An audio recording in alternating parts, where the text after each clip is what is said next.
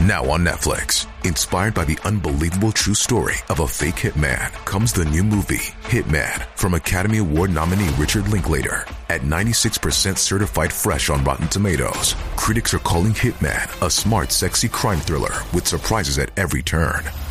Starring Glenn Powell and Adria Arjona, Hitman. Now playing on Netflix and in select theaters. Rated R. 一念离真，皆为妄想。大家好，欢迎收看《佛说》，佛说与你一起看遍世间百态。净宗一代尊肃净空老和尚圆寂涂皮大典，二零二二年九月三日在台南市极乐寺举行，因信众遍布全球五大洲。除全程网络直播，还有来自各地三千多名信众到场送别，场面庄严隆重。起龛时，大批守候在路旁的信众更齐声默念佛号，恭送礼车前往白河大仙寺举行涂皮法仪，之后再返回极乐寺安奉舍利。净空老和尚于二零二二年七月二十六日凌晨两点圆寂，享其寿九十六岁。连日来，各地信众纷纷前往极乐寺会场助念。当看到栩栩如生的老和尚雕像时，信众们都双手合十鞠躬，表达追思之意。而当众人为法师诵念时，在火化长老遗体的上空出现这异象。当时啊，天气晴朗，天空突然出现一道白光，光线投影出一个双手合十的观音菩萨，而高僧上方出现一个像观音像的神像，似迎接长老往西方极乐。这种异象维持短短五分钟，在诵经完毕后。这幅瑞相便消失了。圆寂涂皮大典结束后，二零二二年九月二十二日将在林口体育馆举行赞颂大典。净空老和尚效法释迦牟尼佛普行教化，毕生讲经说法，历时六十二年不曾间断。不仅经常使用现代传播科技弘法。举凡电视、网络、社群媒体都看得到他讲道的身影。他还会以深入浅出的方式开示佛陀教育的真实意，信众满天下。曾受邀于联合国教科文组织协助推动宗教团结与世界和平。二零零五年更获澳大利亚最高荣誉骑士勋章。根据净空老法师专辑网公布的讯息，净空老法师的法体烧出舍利花，仿佛其生前讲经的法相。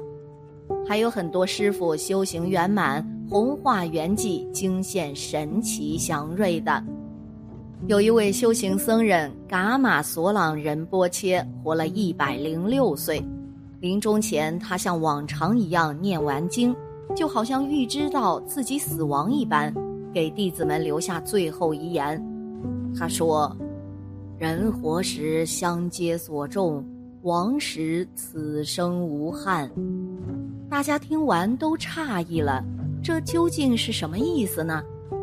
此时的师傅身体依旧健康，丝毫看不出即将圆寂的迹象，怎么就说亡时呢？就在大家疑惑时，师傅双腿盘坐，安然入定。整整七天后，师傅头突然一垂，正式出定，实现圆寂。师傅圆寂后，一次次的奇迹竟然出现了，他的身体竟一天天缩小，而且保持着打坐的姿态。十天后，身体缩小的只有一肘高。皮肤皱纹完全消失，皮肤变白嫩，现场所有人呐都惊呆了，纷纷下跪礼拜惊叹：“师傅修行圆满呐！”更神奇的是，师傅法体火化时红光满天，烈焰竟然化成朵朵红莲；火化结束后还惊现大量的舍利子。在佛教呢，莲花象征着吉祥圆满，舍利子只有虔诚奉佛、悟道得法的人才会自然结晶舍利，非常人可得。由此可见啊。师傅是一位修行高僧的大德，可喜可叹，殊胜至极，能够见此祥瑞，实在太有福了。色达县燃冲寺僧人土灯喜绕，生前他只是一个普通的喇嘛，却是真正的修行人。圆寂后仅仅七天的时间，他的身体就缩小到只有一肘高。火化时，天空惊现佛光，犹如佛菩萨显灵一般。佛经中说，佛光是佛祖放射出来的救世之光，是吉祥之光。师傅以这样的方式往生，就是为我们增长了修行的信心。今日，让我们一起虔诚顶礼，愿见者得福，师傅护佑众生，身体安康，吉祥美满。在大圆满法中最引人注目的地方，也许啊就要算得上红化了。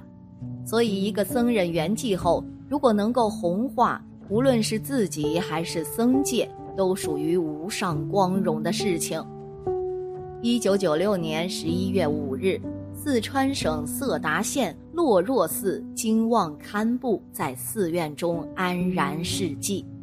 几天后，身体渐渐缩小。缩小到只有六七岁孩子的样子，火化时蔚蓝的天空上彩虹交织，并得到五色舍利子数十颗，成为近来又一例修持大圆满获得成就的殊胜例证。这是藏族地区的一位修行师傅。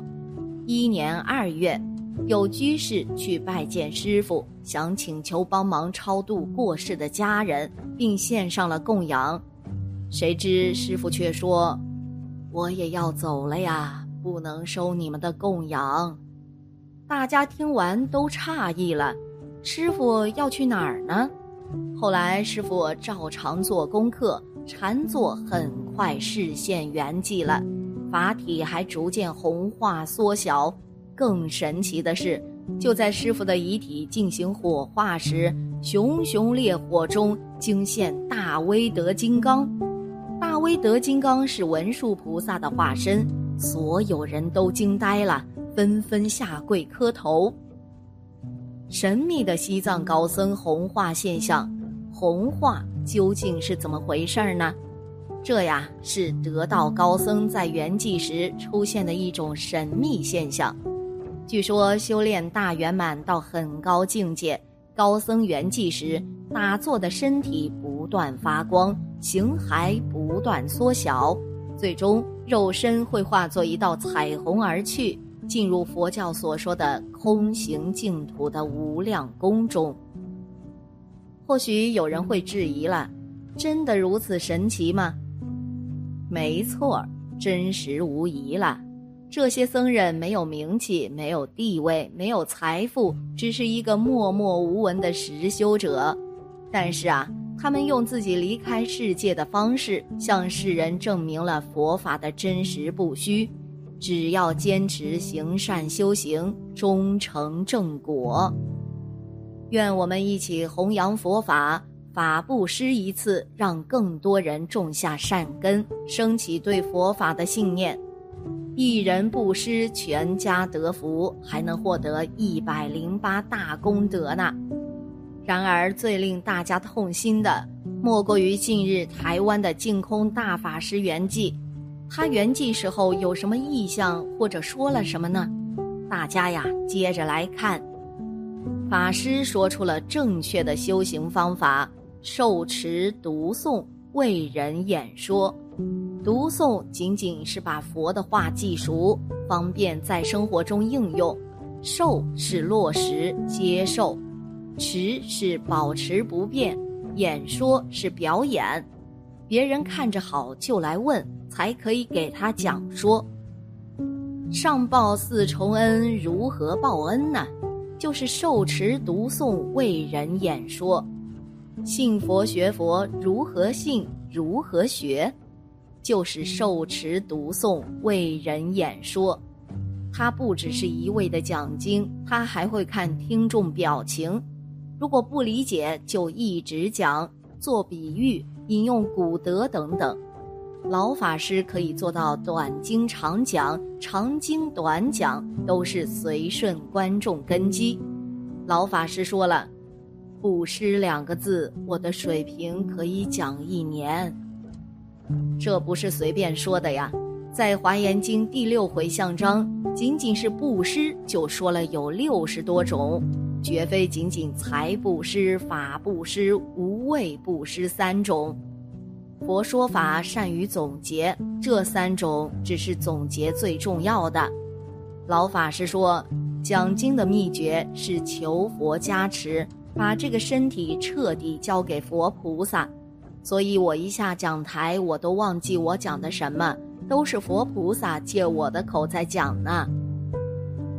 老法师讲经和当年印祖一样，深知众生弊病，也深知解决之道。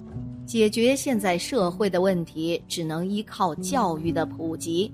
对于众生最大的弊病，也是修行的第一入手处——自私自利，也就是我执了。老法师几乎每部经都讲，方法也说得极其透彻了。我执产生妄想、分别、执着，妄想、分别、执着的对象是五欲六尘。五欲六尘得不到，就产生贪嗔痴，贪嗔痴落实到行为呢，就是杀盗淫妄酒。所以我执是修行第一个要突破的，修行的目的是智慧断除错误的见解，佛门叫惑。那么破我执的方法是先破我所，就是我所有的，不去执着。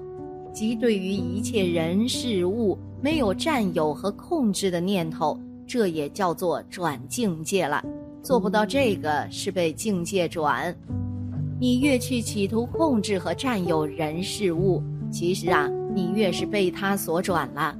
无论你得到与否都一样，你都是境界的奴隶。被境界转破了我所以后，我执也就破了，也就大为自在了。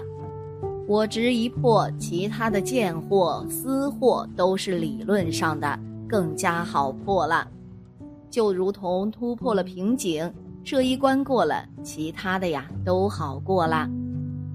老法师说，他的成就历程就是听经讲经，后来脑袋里都是经典，想不落实啊也不行了，慢慢就落实。发现自己变了以后，就更加积极主动去落实，于是境界就快速提升。老法师说：“我用了三十年，才完全放弃自私自利，没有了我执。其实大乘佛法破我执很方便，就是念念想众生，不想自己。虽然会退，但是不要紧。”凡夫啊，总是会退。我也用了三十年，说明我是中下根人，不是上根人呐。老法师讲经是说而无说，无说而说。对于我们是否听呢？是否落实？老法师不执着，不烦恼。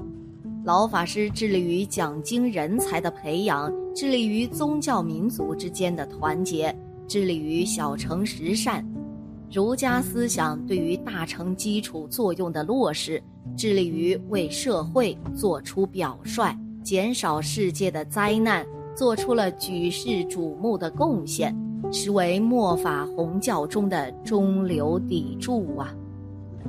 而根据净空老法师专辑网公布的讯息。净空老法师的法体烧出舍利花，仿佛其生前讲经的法相。今天的节目就到这里了，希望此次相遇能给大家带来收获。如果你也喜欢本期内容，希望大家能给我点个赞，或者留言、分享、订阅。感谢您的观看，下期节目不见不散。